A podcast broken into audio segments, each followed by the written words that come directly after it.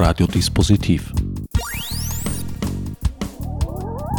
Die Sendung im Programmfenster.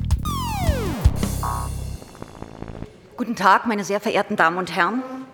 Mein Name ist Heike Müller-Merten. Ich bin die leitende und geschäftsführende Dramaturgin hier am Volkstheater Wien und darf Sie ganz herzlich heute am 8. Mai, am Tag der Befreiung, zu einer Matinee begrüßen, die ein sehr brisantes Thema zum Gegenstand hat.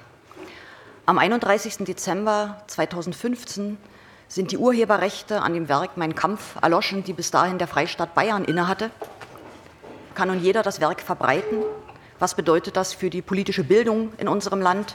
Und in welcher Verantwortung stehen wir? 90 Jahre nach der Erstveröffentlichung ist am Institut für Zeitgeschichte in München eine Neuauflage erschienen, 2000 Seiten stark, versehen mit 3500 Kommentaren. Das Dokumentationsarchiv Österreichischer Widerstand und das Volkstheater kooperieren bei dieser Veranstaltung, wo sachkundige Podiumsgäste die Debatte bestreiten werden. Ich freue mich sehr, dass zwei Ensemblemitglieder vom Volkstheater Wien, Steffi Krautz und Günter Franzmeier, dankenswerterweise übernommen haben, einige Passagen für eine Lesung zu erarbeiten aus der Schrift Mein Kampf. Die Moderation der Veranstaltung hat inne der wissenschaftliche Leiter des Dokumentationsarchives Dr. Gerd Baumgartner, dessen Forschungsschwerpunkte sind unter anderem Widerstand und Verfolgung 1938 bis 1945 sowie der Umgang der Republik Österreich mit der NS-Vergangenheit sowie Rechtsextremismus.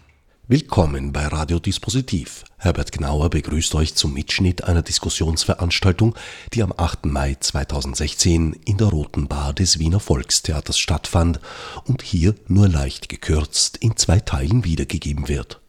Womit fürs Erste auch schon alles gesagt wäre. Zurück in die Rote Bar zu Gerhard Baumgartner und seiner Vorstellung des Podiums.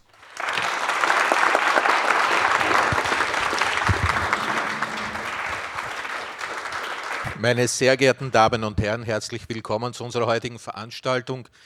Gestatten Sie mir, dass ich gleich zur Vorstellung des Podiums hier schreite. Zu meiner Linken Präsident Magister Friedrich Forsthuber. Er ist Jurist, Strafrichter und Präsident des Landesgerichts für Strafsachen in Wien, einer der höchsten Repräsentanten des österreichischen Justizsystems. Er ist gleichzeitig ein historisch versierter, bewanderter und engagierter Autor. Er hat zusammen mit äh, einigen anderen Kollegen die Geschichte des Grauen Hauses und der österreichischen Strafgerichtsbarkeit geschrieben vor einigen Jahren. Öffentlichkeitsarbeit war und ist ihm immer ein großes Anliegen gewesen. Er sagt, es ginge ihm um Berührungsängste gegenüber der österreichischen Strafjustiz und vor allem auch gegenüber dem Landesgericht für Strafsachen im Besonderen abzubauen auf seine Initiative, und das würde ich hier sehr gerne herausstreichen, geht auch die Errichtung einer Erinnerungsstätte für die Opfer der NS-Justiz im sogenannten Grauen Haus im Landesgericht für Strafsachen am 21. April 2015 zurück. Er ist heute unser Rechtsexperte für alle juristischen Fragen, die sich in diesem juristisch-historischen Kontext ergeben.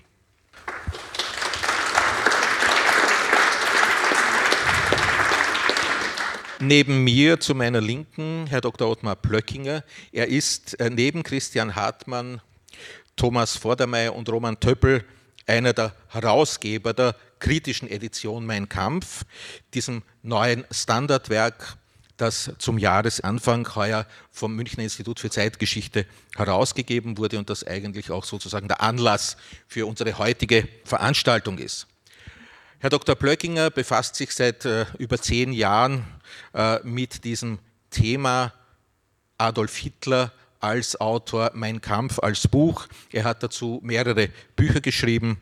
Äh, eines, äh, das schon vor, glaube ich, fast zehn Jahren erschienen ist, Adolf Hitlers Mein Kampf, 1922 bis 1945. Ein zweites Buch, das besonders äh, Adolf Hitlers äh, Jahre beim deutschen Militär behandelt. Unter Soldaten und Agitatoren ist der Titel.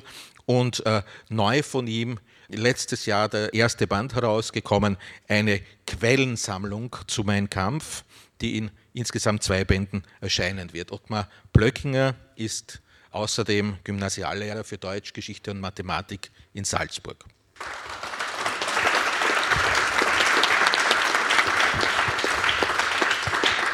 Und zu meiner Rechten Professor Dr. Thomas Sandkühler.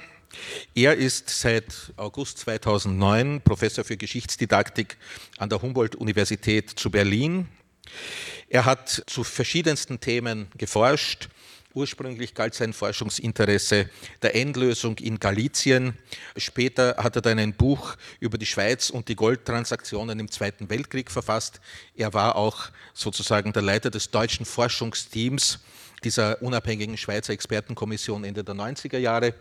Und neben seiner Tätigkeit sozusagen als Fachhistoriker ist er auch und vor allem als Geschichtstheoretiker und als Didaktiker in Erscheinung getreten. Historisches Lernen, Denken, Gespräche mit Geschichtsdidaktikern der Jahrgänge 1928 bis 47 ist im Jahr 2014 von ihm erschienen ein vielbeachtetes Buch zur Geschichte der Geschichtsdidaktik. Und natürlich aus unserem heutigen Anlass, er hat das erste an die Jugend gerichtete biografische Buch über Adolf Hitler verfasst, das voriges Jahr im Hansa Verlag erschienen ist, Adolf H. Lebensweg eines Diktators. Willkommen, Professor Sandkühler.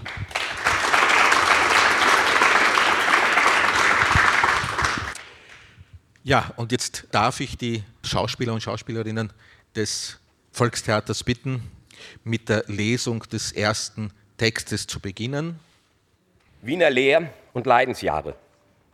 Wien, die Stadt, die so vielen als Inbegriff harmloser Fröhlichkeit gilt, als festlicher Raum vergnügter Menschen, ist für mich leider nur die lebendige Erinnerung an die traurigste Zeit meines Lebens.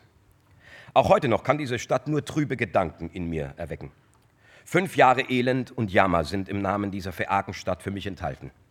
Fünf Jahre, in denen ich erst als Hilfsarbeiter, dann als kleiner Maler mir mein Brot verdienen musste, mein wahrhaft kärglich Brot, das doch nie langte, um auch nur den gewöhnlichen Hunger zu stillen.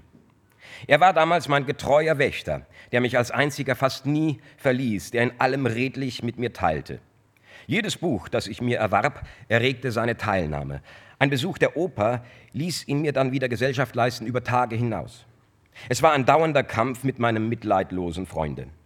Und doch habe ich in dieser Zeit gelernt wie nie zuvor. Außer meiner Baukunst, dem seltenen vom Munde abgesparten Besuch der Oper, hatte ich als einzige Freude nur mehr Bücher. Ich las damals unendlich viel und zwar gründlich. Was mir so an freier Zeit von meiner Arbeit übrig blieb, ging restlos für mein Studium auf. In wenigen Jahren schuf ich mir damit die Grundlage eines Wissens, von dem ich auch heute noch zehre. Aber mehr noch als dieses. In dieser Zeit bildete sich mir ein Weltbild und eine Weltanschauung, die zum granitenen Fundament meines derzeitigen Handelns wurden. Ich habe zu dem, was ich einst mir so schuf, nur weniges hinzuzulernen gemusst. Zu ändern brauchte ich nichts, im Gegenteil. Ich glaube heute fest daran, dass im Allgemeinen sämtliche schöpferischen Gedanken schon in dieser Jugend grundsätzlich erscheinen, sofern solche überhaupt vorhanden sind. Ich unterscheide zwischen der Weisheit des Alters, die nur in einer größeren Gründlichkeit und Vorsicht als Ergebnis der Erfahrungen eines langen Lebens gelten kann, und der Genialität der Jugend, die in unerschöpflicher Fruchtbarkeit Gedanken und Ideen ausschüttet, ohne sie zunächst auch nur verarbeiten zu können, infolge der Fülle ihrer Zahl. Sie liefert die Baustoffe und Zukunftspläne, aus denen das weisere Alter die Steine nimmt, behaut und den Bau aufführt soweit nicht die sogenannte Weisheit des Alters die Genialität der Jugend erstickt hat. Ja, ich darf vielleicht meine erste Frage gleich an Herrn Dr. Blöckinger richten. Sie haben sich sehr intensiv äh, auch mit der Wiener Zeit beschäftigt. Wie weit würden Sie denn sagen, entspricht denn diese Darstellung Hitlers seiner Wiener Zeit den historischen oder den historisch belegbaren Tatsachen? Und wie prägend wird das für ihn dann und für meinen Kampf? Ja, aus historischer Sicht ist das ein Text der Selbstinszenierung. Man muss dazu sagen, Hitler hat hier eine Zeit beschrieben, zu denen uns die Quellen relativ dürftig sind. Aber seit der bekannten Studie von Brigitte Hamann weiß man, dass hier sehr viel davon Verzerrung, zum Teil auch Verdrehung ist. Manches natürlich nicht grundsätzlich falsch ist, was er hier darstellt. Aber Hitler geht es auch, und das muss man verstehen, was er in Mein Kampf tut, nicht um eine Autobiografie, um sein Leben zu schildern. Das ist eigentlich nur das Gerüst, auf dem er seine Ideologie aufhängt. Das heißt, es geht stets um das Bild, das er vermittelt. Er steht hier in einer gewissen Tradition auch der rechtsnationalen Literatur in Deutschland. Anton Drexler ist ein Vorläufer von ihm, ein Parteigründer der DAP. Und er hat ein ähnliches Buch geschrieben über seine Erlebnisse in Berlin. Er ist nach Berlin gegangen, hat dort unter ärmlichen Verhältnissen gearbeitet, war Zitterspieler und ähnliches. Also dieses Motiv, aus den untersten Ebenen zu kommen und aufzusteigen, ist sehr zentral gewesen für Hitler, diese Selbststilisierung. Und man muss dazu sagen, sie hat gewirkt. In den völkischen Szenen, in der völkischen Elite wurde das Hitler, selbst bei Gegnern in der völkischen Szene, durchaus als lobenswert gesehen, dass hier ein Arbeiter als Führer einer Partei hochgestiegen ist. Das hat man ihm positiv angerechnet. Er weiß, wovon er spricht. Wir alle, wir intellektuellen Völkischen, wissen eigentlich nicht, wovon wir sprechen, wenn wir über die Arbeiterwelt sprechen. Jetzt kommt einer, der weiß, wovon er spricht, weil er selbst einer war. Und das war für die Inszenierung Hitlers sehr, sehr wichtig. Also für Hitler ist nicht nur die Frage, richtig oder falsch, sehr wichtig, sondern stets die Frage, wie wirkt es und was ist die Wirkabsicht. Dankeschön. Herr Professor Sandkühler, gehe ich richtig in der Annahme, dass Sie dieser Wiener Zeit Hitlers auch eine sehr prägende Rolle zuschreiben, die ein bisschen über seine persönlichen Erlebnisse sozusagen als äh, gescheiterter Künstler hinausgeht, sondern die, wo die allgemeine politische und kulturelle Lage der Stadt für ihn Ihrer Meinung nach prägend war. Hm. Kann man das so sagen? Ja, ich würde das schon sagen, wobei man durchaus zugeben muss, dass es in der Forschung auch diskutiert wird. Ein Grund dafür, dass es umstritten ist, liegt natürlich darin, dass wir relativ wenige belastbare Quellen für diese Zeit haben. Man kann allerdings, äh, ich möchte es gern doch erwähnen, einige der Behauptungen Hitlers über seine angebliche Tätigkeit als Bauhilfsarbeiter und so weiter widerlegen. Er hat niemals ein Arbeiterleben geführt, hat zwar von sich behauptet, das getan zu haben, aber dem war eben nicht so. Das gehört in den Kontext der von Herrn Dr. Plöckinger schon ganz zu Recht hervorgehobenen Selbststilisierung. Ich glaube, dass äh, man sich nochmal klar machen muss, und das hat äh, Hamanns Buch sehr eindringlich geleistet, in welches politische Klima, in welches kulturelle Klima er damals hineingekommen ist, äh, als er nach Wien kam. Das war eine sehr äh, moderne Stadt in gewisser Hinsicht, aber auch eine Stadt, in der Vorurteile jedweder Couleur, insbesondere ethnisch-völkische Vorurteile, massiv vorhanden waren. Und ähm, deshalb gehe ich davon aus, dass er sehr vieles von dem aufgenommen hat. Er spricht ja selbst auch in dem äh, gelesenen Zitat von der Feakenstadt äh, und hat auch immer wieder seinen Hass auf die Vielvölkerstadt Wien unterstrichen. Es wäre eigentlich schlechterdings kaum vorstellbar, dass äh, eine solche doch äh, sehr lange Lebenserfahrung nicht prägend gewirkt hätte auf sein Weltbild. Insofern würde ich dafür plädieren, den Österreicher in Hitler nicht ganz zu vernachlässigen. Herr Präsident? Wenn ich vielleicht nur ergänzen darf, es ist also im neuen Spiegel auch ein Artikel, ein kleines Licht eigentlich über Hitler. Es nimmt Bezug auf ein neues Buch von Thomas Weber, wie Adolf Hitler zum Nazi wurde, das in wenigen Tagen erscheinen wird. Und äh, Weber kommt hier auch zu denselben äh, Schlüssen, die hier aufgezeigt wurden. Er sagt nämlich, es waren nicht die Wiener Jahre und nicht der dort grassierende Antisemitismus, nicht die Abenteuer des Frontsoldaten und auch nicht die Revolution von 1918, die Hitler politisch prägten, sondern die späte Erkenntnis, dass der Krieg nicht mit einem Unentschieden zu Ende gegangen ist, nämlich nach dem Versailler Vertrag. Und äh, er sagt weiter, Hitlers Werdegang war nicht beeindruckend, sein Aufstieg nicht fulminant und die Mehrheit seiner Zeitgenossen ignoriert ihn völlig. Jedenfalls bis zum Prozess 1924 nach dem missglückten Putsch. Und da beginnt jetzt genau diese Selbststilisierung, einerseits äh, durch das Werk Mein Kampf und äh, andererseits natürlich durch seine dann einsetzende entsprechende politische Tätigkeit. Und ähm, was auch äh, weiters zeigt, äh, wie Diktatoren oft an die Macht kommen. Einerseits dann auch diese späte äh, Selbststilisierung, dieser Mythos, den er selbst äh, eben entstehen ließ. Und da heißt Hitler schaute, was ankam, um seinen Stil der kompromisslosen, pompösen und auf ihn zugeschnittenen Politik voranzubringen. Ein Zurück gab es für ihn nicht. Er verhielt sich wie ein Hochstapler, der nicht mehr zurück kann. Wenn es brenzlig wird, setzt man eben noch einen drauf. Das verschafft etwas Zeit. Oder wie Weber urteilt, was Hitler und Karl Mayer 1919 auf die Beine stellten, sollte den destruktivsten Zug in Bewegung setzen, den die Welt je gesehen hat. Stoppen mussten ihn andere. Dankeschön. Die Wiener Jahre waren für Hitler ja auch sogenannte Lehrjahre, wie er sie bezeichnet hat, wo sich vor allem auch sein Geschichtsbild oder wo er sich sein Geschichtsbild äh, sozusagen angelesen hat und auf diese Tatsache des Geschichtsbildes oder die Entstehung seines Geschichtsbildes und sein Verhältnis zur Geschichte, zum Geschichtsunterricht und zur Geschichtsdidaktik bezieht sich der zweite Text, um den ich bitten darf. Geschichtsunterricht. Der Unterricht über Weltgeschichte in den sogenannten Mittelschulen liegt nun freilich auch heute noch sehr im Argen.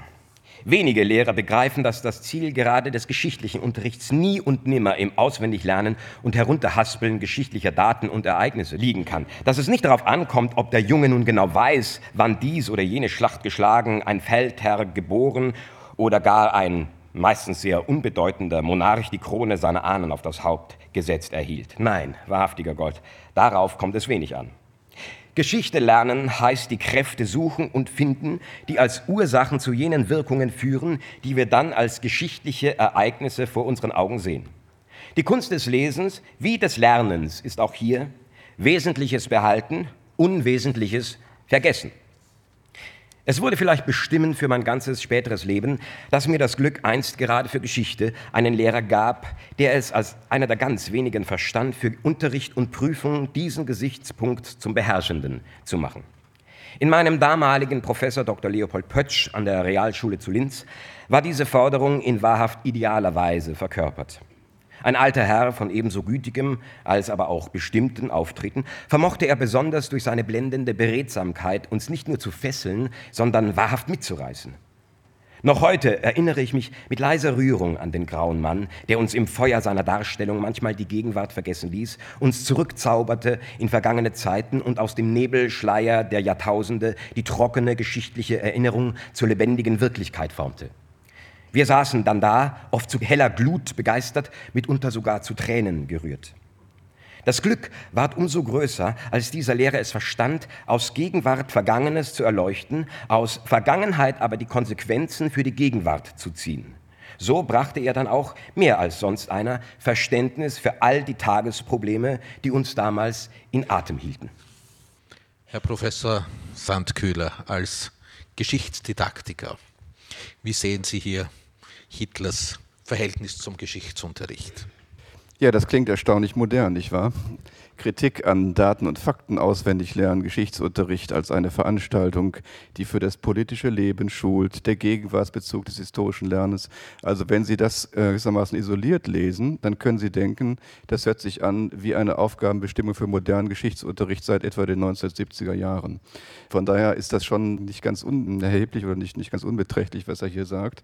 Er sagt ja ganz ausdrücklich, Geschichte ist nicht ein Reservoir von Daten und Fakten, sondern es ist dazu da, Gegenwartsprobleme zu lösen. Und er gibt auch freimütig zu, weil das so ist, und das ist eben der große Unterschied zu einem verantwortlichen Geschichtsunterricht, muss der Lehrer alles das, was zu diesen Gegenwartsinteressen nicht passen will, schlicht auslassen und die Geschichte notfalls klittern. Dann passt es schon. Und er sagt ja selbst von sich, Wesentliches behalten, Unwesentliches vergessen. Das wirft ein grelles Licht auf die Art und Weise, wie dieser autodidaktische Vielleser Adolf Hitler Literatur gelesen hat. Nämlich immer so, dass sie zu seinen eigenen Vorstellungen gepasst hat. Insofern ist auch die Aussage in dem ersten Zitat, er habe sich in Wien eine granitene Weltanschauung zugelegt, immer mit einiger Vorsicht zu genießen. Wenngleich aber nochmal betonen, ich habe eben gesagt, ähm, man sollte den Wiener Hitler nicht ganz vergessen und das würde ich auch gegen die Arbeit von Weber sehr deutlich einwenden. Das scheint mir äh, ein neuerer Trend zu sein, zu behaupten, dass Hitler gewissermaßen als unbeschriebenes Blatt aus dem Ersten Weltkrieg herauskam. Das scheint mir eine Überzeichnung zu sein, über die wir dann nochmal unter Historikern vielleicht ähm, diskutieren könnten. Herr Dr. Plöckinger, einerseits Hitler der sich in Wien die graniterne Basis erschafft. Äh, ist das so? Und zweitens vielleicht auch gleich die Frage dazu, wenn wir über Geschichte und Geschichtsunterricht reden, Sie auch als Geschichtslehrer in der Praxis, welche Rolle spielt denn da mein Kampf? Ja, zur ersten Frage. Das granitene Fundament, von dem Hitler hier schreibt, hat natürlich in dieser Form nicht äh, stattgefunden.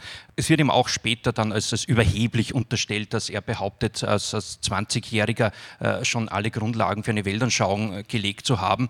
Aber es ist Teil seiner Grundinszenierung, die man im Blick haben muss.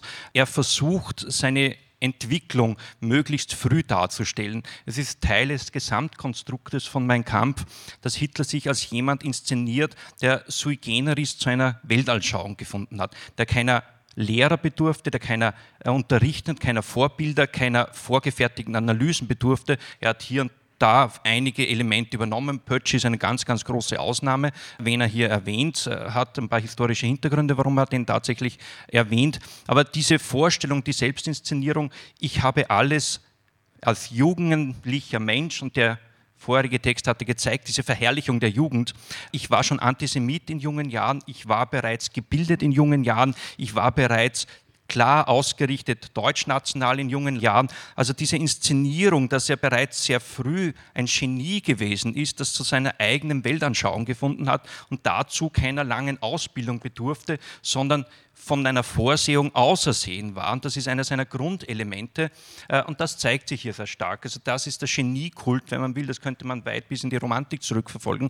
Wenn man will, diese Darstellung des jungen, früh geformten, früh fertigen Genies. Und das inszeniert er hier ganz gezielt. Und das ist auch seiner großen Ansprüche. Er ist nicht jemand, der ausgebildet wurde für irgendetwas. Er ist ein Genie, das von der Vorsehung auserwählt wurde. Und das inszeniert er hier permanent zur Geschichte im Unterricht mit Mein Kampf. Der Text ist schwierig zu bearbeiten, weil er im Grunde, und Sie haben es angesprochen, äh, stets zweigeteilt betrachten muss. Viele Beschreibungen, die Hitler in Mein Kampf liefert, klingen durchaus vernünftig wenn man liest, was über das Wiener Parlament, über den Reichstag schreibt, das waren Beobachtungen, die Zeitgenossen in ähnlicher Form geschrieben haben. Berühmt ist inzwischen ja veröffentlicht worden vom Parlament die Aufzeichnungen und die Publikationen von Mark Twain. Wenn man das liest, ist es nicht allzu weit weg von dem, was Hitler beobachtet. Das Problem ist stets, welche Konsequenzen zieht er daraus und mit welcher Stoßrichtung arbeitet er damit. Das heißt, er bietet stets sehr viele Anknüpfungspunkte, die auf den ersten Blick nicht ganz unvernünftig klingen. Aber dann spitzt sich stets auf eine Richtung zu und seine Konsequenzen werden letztlich immer radikaler. Und diesen Weg sozusagen zieht er den Leser immer wieder mit. Und das ist etwas, was einen Text in der Schule natürlich schwierig macht. Wie viel Raum kann ich dem geben und wie weit bin ich tatsächlich fähig, auch zu zeigen, was jetzt stattfindet. Und das macht die Arbeit im Unterricht mit diesem Text spannend, aber auch nicht ganz einfach. Darf ich nur kurz vorher noch einmal die Frage zurückspielen an Sie? Ist das im Unterricht einsetzbar? Ist mein Kampf im Unterricht einsetzbar? Würden Sie es empfehlen? Sollen es die Schulen kaufen? Das war in Österreich auch einmal eine Frage, dass man es für alle Schulbibliotheken ankauft. Ich glaube in Deutschland auch. Welch einen Umgang auch mit der neuen kommentierten Ausgabe würden Sie denn empfehlen?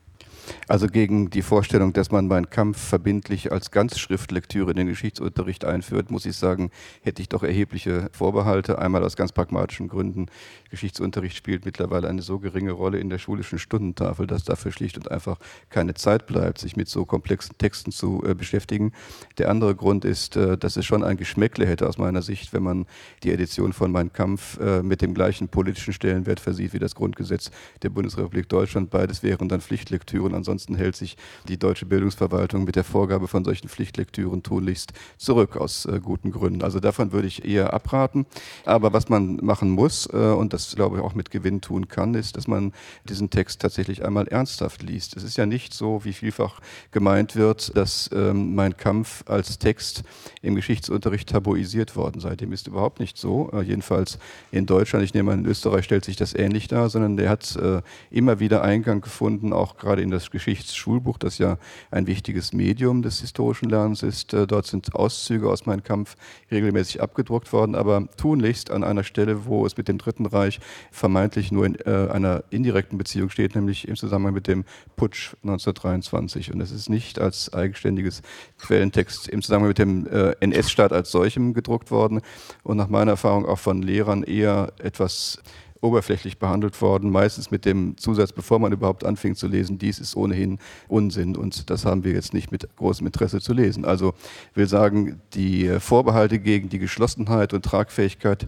dieser ideologischen Konstrukte sind so stark formuliert worden, dass die Schüler wussten, was sie mit diesem Text anzufangen hatten. Und da meine ich, müssten wir heute eine etwas andere Sicht einnehmen. Es müsste schon darum gehen, auch nochmal genau nachzusehen, in welcher Sprache wird etwas formuliert, auf welche Erfahrung rekurriert, das wurde ja vorhin schon mal angesprochen, und welche Schlussfolgerung zieht er daraus. Äh, das heißt, dieses zweischichtige, wie ich meine, auch ideologiekritische Lesen eines solchen Textes an äh, bestimmten Auszügen, wie Sie etwa heute hier vorgestellt bekommen haben, das halte ich nach wie vor für sinnvoll oder vielleicht auch erstmals für sinnvoll, weil wir mittlerweile in einer Zeit angelangt sind, in der die Enkel schon sehr weit entfernt sind von der Geschichte des NS-Staates. Herr Präsident Forsthuber? Also ich sehe die Gefahr darin, dass äh, heutzutage Dinge werden immer komplexer. Die Gesetzestexte werden komplexer, auch äh, die politischen Abläufe in der Welt werden immer komplexer, äh, besteht die große Gefahr, dass viele Menschen, die sich zum Beispiel ihr Wissen etwa aus dem Internet herausholen, sich ein Halbwissen aneignen. Die glauben dann zwar, sie sind jetzt gebildet, sie, sie wissen, worum es geht, aber es gelingt oft aufgrund der Komplexität nicht, äh, wenn man entsprechende Vorkenntnisse hat, wenn man nicht hier sich besonders selbst immer reflektiert und andere reflektiert, dann das herauszuholen, was wirklich wesentlich ist. Und ich habe auch in einigen Verfahren nach dem Verbotsgesetz gesehen, dass da junge Menschen da waren, die sich einfach ein ganz, ganz schlimmes Halbwissen angeeignet haben, auch über die geschichtliche Entwicklung und die dann auch eine Art Tunnelblick hatten gegenüber allen anderen Sachargumenten. Und deswegen finde ich es so wichtig, dass man frühzeitig in der Schule eben auch politischer Bildung einen entsprechenden Raum einräumt. Sie haben zu Recht kritisiert, dass auch die Stunden für den Geschichtsunterricht immer mehr gekürzt werden. Gerade auch die politische Bildung muss einen hohen Stellenwert bekommen und auch die Diskussion über zeitgeschichtliche Entwicklungen, über ganz aktuelle politische Entwicklungen. Was spielt sich etwa gerade in der Türkei ab mit äh, so quasi der sukzessiven Abschaffung der Demokratie? Was spielt sich in Polen ab? Was spielt sich in Ungarn ab? Das sind alles Entwicklungen, die muss man im Auge behalten, bis hin zu den Entwicklungen, die Sie angesprochen haben. Warum bekommen extremere politische Positionen immer mehr Zulauf? Das muss entsprechend der Komplexität mit den Kindern schon diskutiert werden. Und deswegen ist es mir auch ein Anliegen, etwa beim Landesgericht für Strafsachen Wien, das ja auch eine höchst wechselhafte Geschichte seit 1839 hatte, das äh, den Menschen, aber auch den Schülern, den Studenten in die Köpfe hineinzubekommen. Und Sie können mir glauben, wenn man einmal den ehemaligen Hinrichtungsraum im Landesgericht im Erdgeschoss besucht hat, jeden ersten Dienstag im Monat um 15 Uhr besteht für jeden von Ihnen die Möglichkeit, dorthin zu kommen und sich das anzuschauen. Das wird auch genützt und wir bringen auch Schüler und Studenten hin dann empfindet man auch emotional, was hier an Unrecht passiert ist und dann ist man vielleicht eher gefeit vor diesem Halbwissen. Dankeschön. Sie haben ja eigentlich schon den Konnex zwischen geschichtlichem Wissen und Politik und gegenwärtiger äh, politischer, politischem Weltgeschehen angesprochen. Hitler selbst hat auch darüber geschrieben, ein Teil zumindest von Mein Kampf war ja eigentlich auch nicht nur sozusagen als Biografie oder er hat es ja eigentlich eine Abrechnung genannt, den ersten Teil, aber der zweite Teil war doch mehr oder minder eine programmatische Schrift auch, die fast als eine Handreichung für Aktivisten der Partei gemeint war und darum geht es im nächsten Teil und ich darf um das nächste Zitat bitten. Programmatiker und Politiker. So wird schon aus einer gewissen Eitelkeit heraus, die immer eine Verwandte der Dummheit ist, die große Masse der Politiker sich fernhalten von allen wirklich schweren Zukunftsentwürfen, um nicht der Augenblickssympathie des großen Haufens verlustig zu gehen. Der Erfolg und die Bedeutung eines solchen Politikers liegen dann ausschließlich in der Gegenwart und sind für die Nachwelt nicht vorhanden. Die kleinen Köpfe pflegt dies ja auch nicht wenig zu genieren. Sie sind damit zufrieden. Anders liegen die Verhältnisse bei dem Programmatiker. Seine Bedeutung liegt fast immer nur in der Zukunft, da er ja nicht selten das ist, was man mit dem Worte weltfremd bezeichnet. Denn wenn die Kunst des Politikers wirklich als eine Kunst des Möglichen gilt, dann gehört der Programmatiker zu jenen, von denen es heißt, dass sie den Göttern nur gefallen, wenn sie Unmögliches verlangen und wollen. Er wird auf die Anerkennung der Gegenwart fast immer Verzicht zu leisten haben, erntet aber dafür, falls seine Gedanken unsterblich sind, den Ruhm der Nachwelt. Innerhalb langer Perioden der Menschheit kann es einmal vorkommen, dass sich der Politiker mit dem Programmatiker vermählt. Je inniger aber diese Verschmelzung ist, umso größer sind die Widerstände, die sich dem Wirken des Politikers dann entgegenstemmen. Er arbeitet nicht mehr für Erfordernisse, die jedem nächstbesten Spießbürger einleuchten, sondern für Ziele, die nur die wenigsten begreifen. Daher ist dann sein Leben zerrissen von Liebe und Hass. Der Protest der Gegenwart, die den Mann nicht begreift, ringt mit der Anerkennung der Nachwelt für die er ja auch arbeitet. Denn je größer die Werke eines Menschen für die Zukunft sind, umso schwerer vermag sie die Gegenwart zu erfassen. Umso schwerer ist auch der Kampf und umso seltener der Erfolg. Blüht er aber dennoch in Jahrhunderten einem, dann kann ihn vielleicht in seinen späten Tagen schon ein leiser Schimmer des kommenden Ruhmes umstrahlen.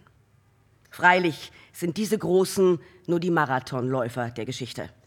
Der Lorbeerkranz der Gegenwart berührt nur mehr die Schläfen des sterbenden Helden. Ja, das ist ja eine Selbstinszenierung des Scheiterns sozusagen. Nicht?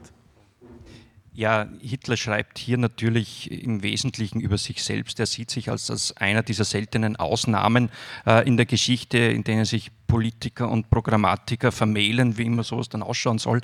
Aber das ist sozusagen eine Stelle, wo er sehr stark über seine Eigendefinition in der völkischen Szene auch schreibt. Man muss ein bisschen hier, das ist ein klassisches Beispiel, wo man auch den zeithistorischen Kontext betrachten muss. Hitler hat, als er diese Passagen geschrieben hat, einen heftigen innerparteilichen Kampf überstanden, hat ihn im Wesentlichen gewonnen.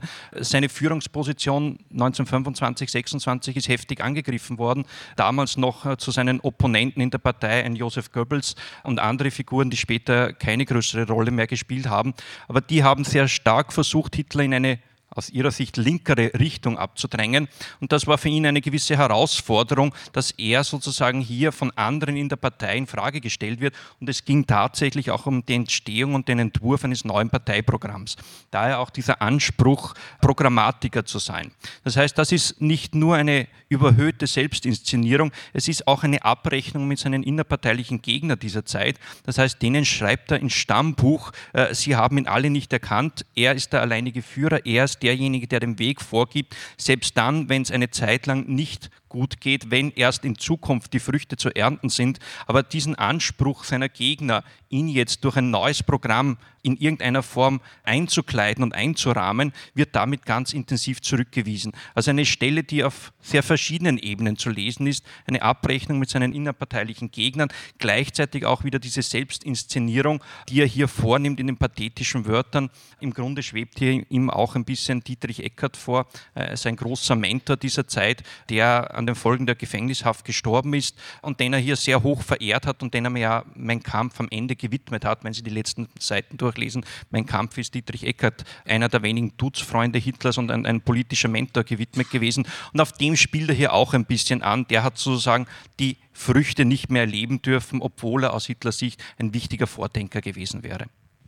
Gleichzeitig ist hier in dieser Passage etwas enthalten, das wir ja im sagen wir, rechten politischen Spektrum und im Populismus heute finden, nämlich eine Art Politiker-Bashing, die ja heute wieder aktueller wird denn je.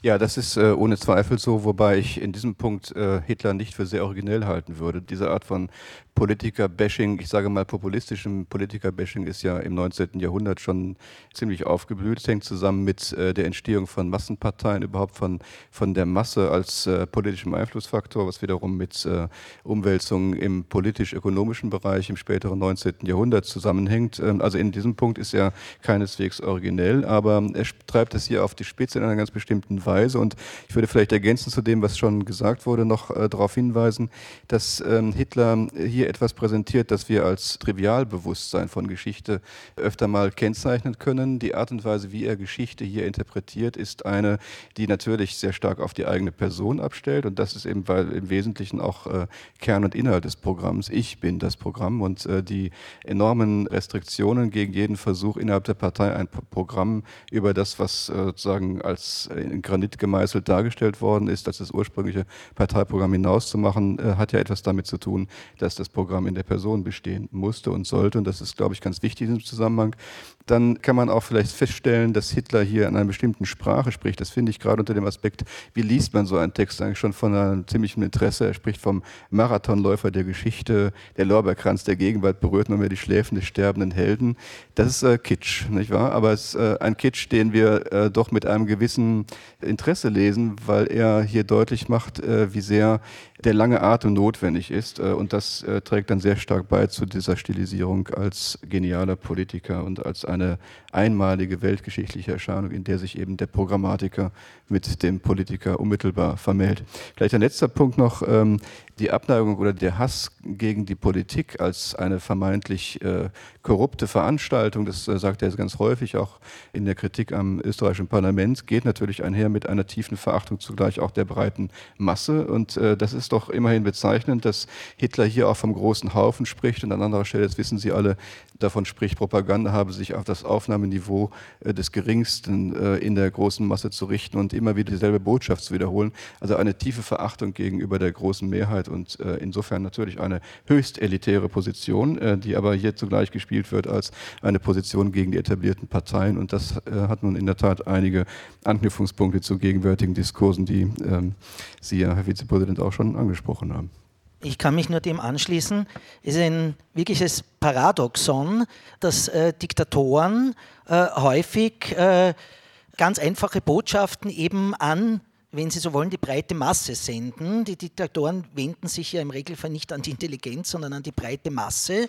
Und äh, auf der anderen Seite diese Verachtung, die sie gegenüber der Masse wieder haben, weil sie ja erkennen, wie leicht die manipulierbar ist. Und diese Erkennbarkeit der leichten Manipulation der Masse ist natürlich wieder etwas, wo Diktatoren und, und ihr Umfeld in internen Gesprächen, aber manchmal auch durchaus unverhohlen, wieder ihre Verachtung für die Masse haben. Das heißt, die Leute wählen letztlich die, die sie verachten. Oder anders gesagt, die Intelligenz, und das zeigt sich ja auch bei Hitler, aber auch bei anderen Diktaturen, ja auch bei Entwicklungen, die wir heute haben, wo Demokratien oder demokratische Prinzipien ausgehöhlt werden, dass äh, die Intelligenz dazu neigt, letztlich sehr lange die Entwicklung äh, zu unterschätzen. Zu sagen, na, so jemand, der sich so äußert oder wen kann er denn schon ansprechen oder welche Botschaften hat er denn? So jemand kann doch nicht allgemein auf längere Zeit reüssieren.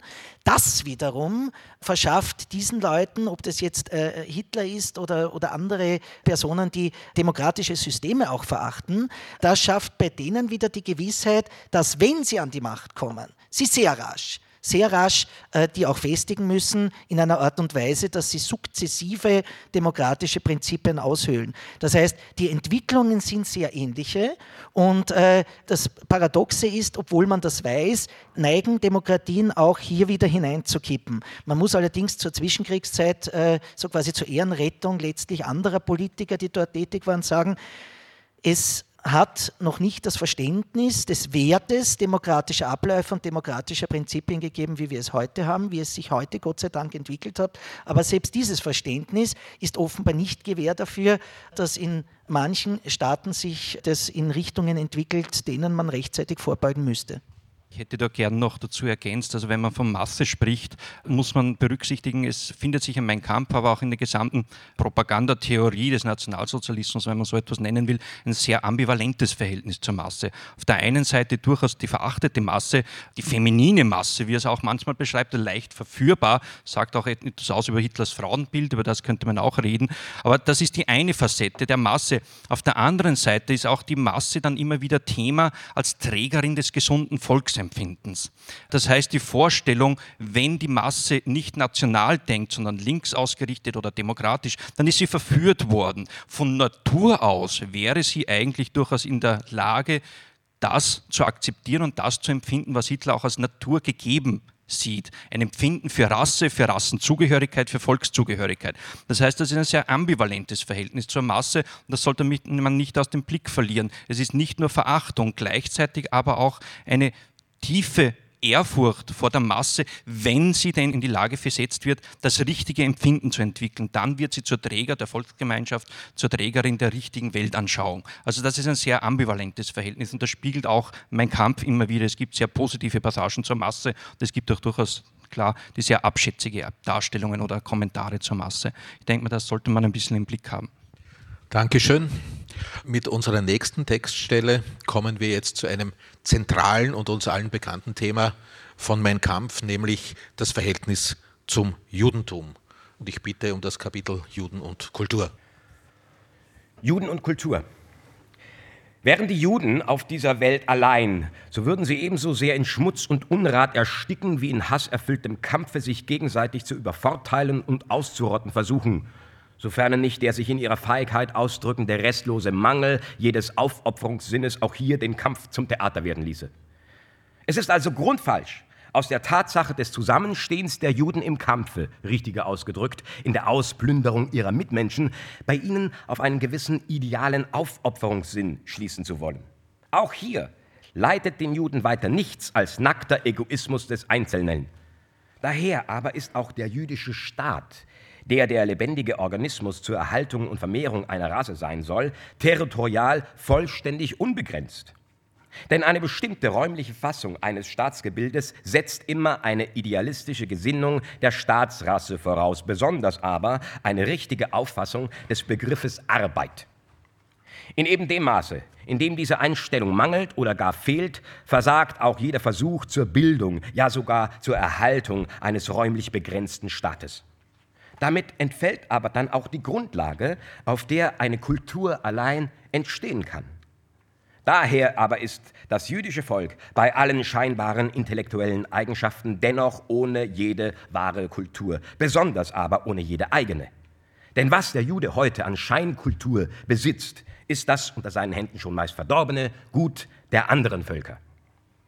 Als wesentliches Merkmal bei der Beurteilung des Judentums in seiner Stellung zur Frage der menschlichen Kultur muss man sich immer vor Augen halten, dass es eine jüdische Kunst niemals gab und demgemäß auch heute nicht gibt dass vor allem die beiden Königinnen aller Künste, Architektur und Musik, dem Judentum nichts Ursprüngliches zu verdanken haben. Was er auf dem Gebiete der Kunst leistet, ist entweder Verballhornisierung oder geistiger Diebstahl. Damit aber fehlen dem Juden jene Eigenschaften, die schöpferisch und damit kulturell begnadete Rassen auszeichnen. Wie sehr der Jude nur nachempfindend, besser aber verderbend, fremde Kultur übernimmt, geht daraus hervor, dass er am meisten in der Kunst zu finden ist, die auch am wenigsten auf eigene Erfindung eingestellt erscheint, der Schauspielkunst. Allein auch hier ist er wirklich nur der Gaukler, der Nachäffer. Auch hier fehlt ihm der allerletzte Wurf zur wirklichen Größe. Auch hier ist er nicht der genialische Gestalter, sondern äußerlicher Nachahmer, wobei alle dabei angewendeten Mätzchen und Tricks eben doch nicht über die innere Leblosigkeit seiner Gestaltungsgabe hinwegzutäuschen vermögen. Hier hilft nur die jüdische Presse in liebevollster Weise nach, indem sie über jeden, aber auch den mittelmäßigsten Stümper, sofern er eben nur Jude ist, ein solches Hosiannergeschrei erhebt, dass die übrige Mitwelt endlich am Schlusse wirklich vermeint, einen Künstler vor sich zu sehen, während es sich in Wahrheit nur um einen jammervollen Komödianten handelt. Nein, der Jude besitzt keine irgendwie kulturbildende Kraft, da der Idealismus, ohne den es eine wahrhaftige Höherentwicklung des Menschen nun einmal nicht gibt, bei ihm nicht vorhanden ist und nie vorhanden war. Daher wird sein Intellekt niemals aufbauend wirken, sondern zerstörend und in ganz seltenen Fällen vielleicht höchstens aufpeitschend, dann aber als das Urbild der Kraft, die stets das Böse will und doch das Gute schafft. Nicht durch ihn findet irgendein Fortschritt der Menschheit statt, sondern trotz ihm.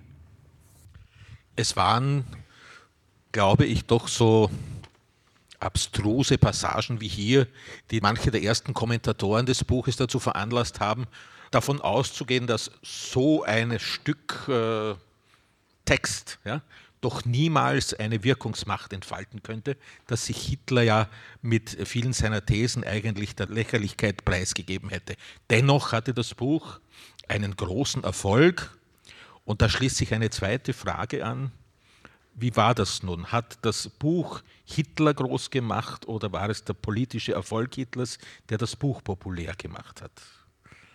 Also ich würde letzterem im Grunde zustimmen. Also mein Kampf war sicher ein Element im Aufstieg der Nationalsozialisten, äh, nicht nur nach außen, sondern auch nach innen. Es wurde ja auch, auch innerhalb der Partei durchaus zum Teil heftig diskutiert. Manche Passagen wurden allerdings dann auch für innerparteiliche Fortbildungen und ähnliche Dinge verwendet. Also nach innen hat es sicher eine große Rolle gespielt. Nach außen würde ich sagen, war die Bedeutung für den Aufstieg deutlich geringer. Auch wenn hier, es geht dann ein bisschen in, in, in das Technische hinein, die Verkaufszahlen durchaus nahelegen, dass bereits 19 1928, 1929 das Interesse dramatisch gestiegen ist und man hat sich auch schon 1929 dazu entschieden, die heute weit verbreitete Volksausgabe auf den Markt zu bringen, also fast ein Jahr bevor die ersten großen Wahlerfolge gekommen sind. Also das ist etwas differenziert zu sehen. Aber wenn Sie anspielen auf die Reaktionen darauf, berühmt ist das Diktum von Johannes Stanek vom Abwehrverein gegen Antisemitismus, der konstatiert hat, Hitler hat dem Verstand den Krieg erklärt, also diese Bände von Mein Kampf besprochen hat, aber auch andere wie, wie Stefan Grossmann, ein, ein Journalist, Autor, äh, sowohl in Wien als auch in Berlin von, von großer Bedeutung, äh, letztlich ebenfalls konstatiert hat, also bevor die Deutschen, die völkischen Deutschen nicht einen besseren Mann an ihre Spitze zu stellen wissen, wird noch viel Wasser den Rhein hinunterfließen, bis dass diese Partei einen Einfluss gewinnen wird. Also es hat auch viel mit, mit äh, Geringschätzung solcher Literatur, auch Verachtung solcher Literatur zu tun gehabt und natürlich auch das Verneinen, dass das Buch Mein Kampf ja nicht eine singuläre Erscheinung war. All das, was Hitler hier in dieser Passage schreibt und den anderen, haben andere Autoren auch geschrieben. Das war ein Buch unter vielen. Äh, und das haben ja auch viele Kritiker aus dem eigenen Lager, völkische Kritiker Hitlers, vorgehalten. Wozu schreibt er überhaupt das Buch? Er erzählt uns nichts Neues. Was Hitler hier schreibt, wissen wir schon längst und haben wir selbst schon geschrieben und haben es meistens besser geschrieben. Das heißt, hier versammelt Hitler Topoi der antisemitischen völkischen Literatur, die für einen Rassisten, für einen Antisemiten selbstverständlich waren. Das war auch der Vorwurf. Wozu schreibt er das? Wir wissen das schon längst. Das braucht uns ein 35-Jähriger nicht erzählen. Das haben wir schon lange gewusst, was er erzählt. Also das ist etwas, was eigentlich gerne ausgeblendet wurde, dass mein Kampf ja nur ein Buch aus einer gesamten Literaturszene war, wo solche Dinge durchaus ernst genommen worden sind und auch geglaubt worden sind. Also das sind sehr, sehr unterschiedliche Zugänge dazu. Wenn äh, sozusagen die Bewegung oder Hitlers Aufstieg das Buch populär gemacht hat, können wir dann daran ein wenig die Hoffnung knüpfen, dass auch eine Neuerscheinung von Mein Kampf nicht zu einem Schlager wieder in der rechten Szene wird? Also äh, nochmal zurück zu dem Zitat. Ich möchte es äh, sehr deutlich unterstreichen, was äh, der Kollege Blöckinger eben sagte, es ist eben nichts originell an diesen Texten. Das ist tatsächlich eine Form des äh, Rassenantisemitismus, des Kulturantisemitismus, die man im 19. Jahrhundert zuhauf findet und nochmal Erinnerung äh, in Wien an jeder Straßenecke äh, und zwar auch in der übelsten Pamphletform. Dies hier liest sich geradezu gemäßigt, ähm, gemessen an dem, was dort in Wien seinerzeit im Umlauf war, also in dem ersten Jahrzehnt des 20. Äh, Jahrhunderts. Der Aufstieg Hitlers ist gerade in dieser Zeit bis 1929, 30 nicht wegen, sondern trotz des Antisemitismus äh, erfolgt. Und äh, wir wissen ja alle, welche Hintergründe da eine große Rolle gespielt haben. Es war eben die Weltwirtschaftskrise, es waren andere wichtige Faktoren, die diese Partei plötzlich als Retterin erscheinen ließen. Und trotzdem muss man, glaube ich, den Text auf seine innere Konsistenz hinlesen. Es ist ja eine bestimmte, in sich stringente und konsistente Vorstellung davon, wie Juden sich in der Weltgeschichte verhalten. Und das ist vor allem die tiefe Überzeugung, äh, bei Hitler gepaart mit ebenso tiefem Hass, dass die Juden nicht in der Lage sind, kulturbildend und staatsschöpfend äh, tätig zu sein. Das ist also ein alter Topos. Gleichwohl, wenn es äh, ein Mann wie Hitler in ein Buch schreibt, das den Anspruch erhebt, das Programm der NSDAP zu repräsentieren, hat es, wie wir alle wissen, eine weltgeschichtlich andere Bedeutung, als wenn es irgendein abseitiger, sonstiger Antisemit getan hätte. Das äh, muss man, glaube ich, nochmal in der ähm, Wirkung auch betrachten. Damit äh, zu Ihrer Frage, wie wird sich mein Kampf im rechtsradikalen Lager auswirken, die Neuedition. Ich halte diese Edition für äh, erstmal wissenschaftlich außerordentlich gelungen. Zum anderen glaube ich nicht, dass dieses Buch zu einem Schlager im rechtsradikalen Lager wird. Und zwar deshalb, weil die Sprache bei aller Banalität, die sich für viele Kenner sozusagen aufweist, für heutige Leser einfach schwer zugänglich ist. Ähm, also wenn man von einer Phäakenstadt spricht, dann muss man erstmal nachschlagen, was das ist. Und das Vokabular, das Hitler verwendet, ist das Vokabular des späten 19. Jahrhunderts im Wesentlichen. Äh, auch das ist dem heutigen Leser nicht ohne weiteres zugänglich. Und ich glaube, dass eine unmittelbare rechtsradikale Anknüpfung an meinen Kampf nicht stattfindet, obwohl ich es, ähm, wie Sie wissen, in Amerika Organisationen wie etwa die Aufbauorganisation der NSDAP gibt, die schon seit Jahrzehnten immer wieder Nachdrucke in Umlauf setzen. Es ist auch im Internet jederzeit greifbar gewesen. Jeder, der das wollte, konnte es immer schon lesen. Wir haben trotzdem keinen Hype von meinem Kampf im rechtsradikalen Lager gehabt und ich bin ein bisschen zuversichtlich, dass das auch in Zukunft nicht stattfinden wird. Das bringt mich jetzt gleich zu einer der zentralen Fragen für heute Abend, äh, Herr Präsident. Wie ist das dann jetzt, wenn das äh, einerseits im Internet ist es schon immer zugänglich, jetzt gibt es die kommentierte Neuauflage. Was ist denn jetzt hier verboten? Darf man jetzt auch die nicht kommentierte äh, Auflage oder die nicht kommentierten Bücher die Originale besitzen? Darf man damit Handel treiben? Wie ist da die juristische Situation heute? Ja, also zunächst, äh, weil du das Verbotsgesetz ansprichst. Das Verbotsgesetz, das ja nationalsozialistische Wiederbetätigung unter Sanktion stellt, ist ja in den ersten Stunden der neuen Republik äh, bereits beschlossen worden. Äh, mit 8. Mai 1945, also heute ist auch der Jahrestag, mit 8. Mai 1945 wurde bereits das Verbotsgesetz erlassen, später dann auch als äh, Verfassungsgesetz vom Nationalrat, als dieser zusammentreten konnte, dann beschlossen. Und dieses Verbotsgesetz war natürlich geprägt davon, all dieses furchtbare Gedankengut der Nazis endgültig zu penalisieren und äh, unter strengste Sanktionen eben zu stellen, um eben eine Wiederbetätigung nicht zu ermöglichen oder zuzulassen. Was wir heute erleben, und äh, deswegen ist jetzt auch dieser Auszug so wichtig gewesen, ist, äh, dass teilweise wieder Äußerungen getätigt werden, vor allem im Internet, aber auch in verschiedenen Publikationen, die gegenüber bestimmten Gruppen der Bevölkerung Stimmung machen.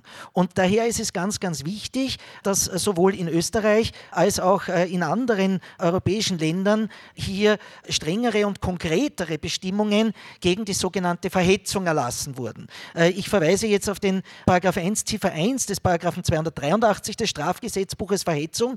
Und der ist ganz bewusst sehr weit gefasst. Und der sagt eben, wer öffentlich auf eine Weise, dass es vielen Menschen zugänglich wird, zu Gewalt gegen eine Kirche oder Religionsgesellschaft oder eine andere nach den vorhandenen oder derzeit noch fehlenden Kriterien der Rasse, der Hautfarbe, der Sprache, der Religion oder Weltanschauung, der Staatsangehörigkeit, der Abstammung oder nationalen oder ethnischen Herkunft, des Geschlechts, einer körperlichen oder geistigen geistigen Behinderung, des Alters oder der sexuellen Ausrichtung definierte Gruppe von Personen oder gegen ein Mitglied einer solchen Gruppe ausdrücklich wegen der Zugehörigkeit zu dieser Gruppe auffordert oder zu Hass gegen sie aufstachelt oder der in der Absicht, die Menschenwürde anderer zu verletzen, eine der Gruppen in einer Weise beschimpft, die geeignet ist, diese Gruppe in der öffentlichen Meinung verächtlich zu machen oder herabzusetzen. Das ist die Ziffer 2 oder die Ziffer 3 der Verbrechen im Sinne des Völkermordes, die von einem inländischen oder internationalen Gericht festgestellt wurden, billig beschuldigt, leugnend, gröblich verharmlost oder rechtfertigt, ist mit Freiheitsstrafe bis zu zwei Jahren zu bestrafen. Jetzt werden Sie sagen, no, zwei Jahre, das ist also nicht besonders streng. Aber es ist einmal ein erster Schritt in die ganz klare Penalisierung solcher Vorgangsweisen. Und wenn jetzt die genannten Handlungsweisen mit einer Intention gesetzt werden, so quasi nationalsozialistisches Gedankengut zu propagieren, dann sind wir im Verbotsgesetz. Dann sind wir natürlich bei viel massiveren Strafdrohungen des Verbotsgesetzes. Dann sind wir zumindest beim 3G-Verbotsgesetz, der eben sagt, wer sich auf andere als in 3a bis 3f bezeichnete Weise im National sozialistischen Sinn betätigt, wird, sofern die Tat nicht nach einer anderen Bestimmung noch strenger strafbar ist, gibt es glaube ich nicht, mit Freiheitsstrafe von einem bis zu zehn Jahren, bei besonderer Gefährlichkeit bis zu 20 Jahren bestraft. Also Sie sehen hier besonders rigide und strenge Strafdrohungen, die übrigens 1992 sogar etwas herabgesetzt wurden, weil die Untergrenze vorher wesentlich höher gelegen ist als einem Jahr. Und dann gibt es noch 3H-Verbotsgesetz, der bestraft diejenigen, die zwar nicht nicht in dieser Tendenz äh, oder äh, Zielsetzung äh, nationalsozialistisches Gedankengut zu verbreiten, aber doch in einem Druckwerk, im Rundfunk oder in einem anderen Medium in einer Weise, dass es eben vielen Menschen zugänglich wird, den nationalsozialistischen Völkermord oder andere nationalsozialistische Verbrechen gegen die Menschlichkeit leugnen, gröblich verharmlosen, gutheißen oder zu rechtfertigen suchen. Auch die, bringe es noch einmal in Erinnerung, haben die gleiche Strafdrohung des 3G, ein bis zehn Jahre bei besonderer Gefährlichkeit bis 20 Jahre. Und jetzt könnte man sagen, damit könnte man, hätte man doch ein Instrumentarium zur Hand, um all das hintanzuhalten, was man in diesem Zusammenhang bannen will. Nämlich einerseits natürlich die nationalsozialistische Wiederbetätigung, andererseits aber natürlich außerhalb der nationalsozialistischen Betätigung die Leugnung nationalsozialistischer Verbrechen oder nach der Verhetzung die Leugnung anderer Verbrechen völkerrechtlicher Art, Völkermord etwa, die von einem internationalen oder inländischen Gericht festgestellt wurden. Und dazu kommt, und das ist ganz wichtig, nach der Verhetzung, selbst wenn ich jemanden diese Intention der nationalsozialistischen Wiederbetätigung oder der Verbreitung dieses Gedankenguts nicht nachweisen kann, dann doch die Haftung nach 283 Absatz 1 Ziffer 1 und 2 StGB, also nach der Verhetzung, wenn eben gegen bestimmte Personengruppen, sei es etwa zum Beispiel auch die Asylanten, die nach dem Willen des Gesetzgebers ganz ausdrücklich auch unter diese weite Gruppendefinition hineinfallen würden, wenn ich zu Hass gegen diese aufstachle oder auch wenn ich nur in einer Weise, die die Menschenwürde verletzen kann, versuche, sie verächtlich zu machen oder herabzusetzen. Also das Instrumentarium ist da. Äh, wir werden dann in der weiteren Diskussion sehen, wo sich äh, die Dinge überkreuzen können. Tatsache ist, wenn die Intention äh, dahingehend besteht, äh, nationalsozialistisches Gedankengut zu verbreiten, dann gilt das Verbotsgesetz. Das Verbotsgesetz ist so quasi hier vorrangig, auch als Verfassungsgesetz gegenüber der einfach gesetzlichen Regelung der Verhetzung, auch aufgrund der höheren Strafdrohungen. Aber dort, wo ich diese Intention nicht nachweisen kann, habe ich schon ein breites Instrumentarium auch an Reaktionsmöglichkeiten. Zuletzt mein Kampf mein Kampf ist meines Wissens, also der Besitz von Mein Kampf, aber auch äh, die Weitergabe von Mein Kampf per se allein ist meines Wissens nicht Gegenstand eines äh, Verfahrens nach dem Verbotsgesetz in der Vergangenheit gewesen. Diejenigen, die nationalsozialistische Devotionalien verbreitet haben, haben sich viel mehr zum Beispiel auf Hakenkreuze etc. Fahnen gestützt als auf Mein Kampf. Und da unterstütze ich das, was Sie gesagt haben. Mein Kampf ist in einer Form geschrieben, nämlich auch natürlich aus den 20er Jahren her, dass diejenigen, die sich im nationalsozialistischen Sinn wieder betätigen, das, was in meinem Kampf steht, vielleicht episodenhaft herausgerissen propagieren, äh, aber mir ist nicht bekannt, dass die das Buch verbreiten würden, so quasi als allgemeine Lektüre. Schon gar nicht ist es irgendein Problem, die kommentierte Fassung herauszugeben. Alles, was sich in differenzierter Weise mit dem Nationalsozialismus auseinandersetzt, nämlich in seriös differenzierter Weise natürlich, ist natürlich nach dem Verbotsgesetz dann nicht zu verfolgen, weil ja auch die Intention, damit nationalsozialistische Propaganda zu betreiben, gar nicht besteht. Damit sind wir am Ende der heutigen Ausgabe angelangt.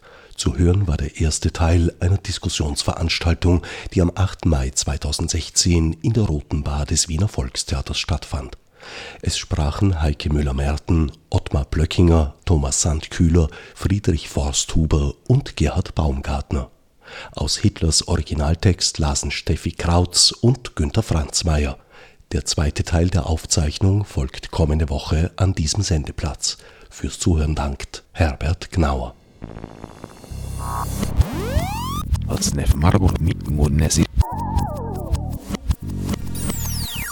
Fichte subsidiar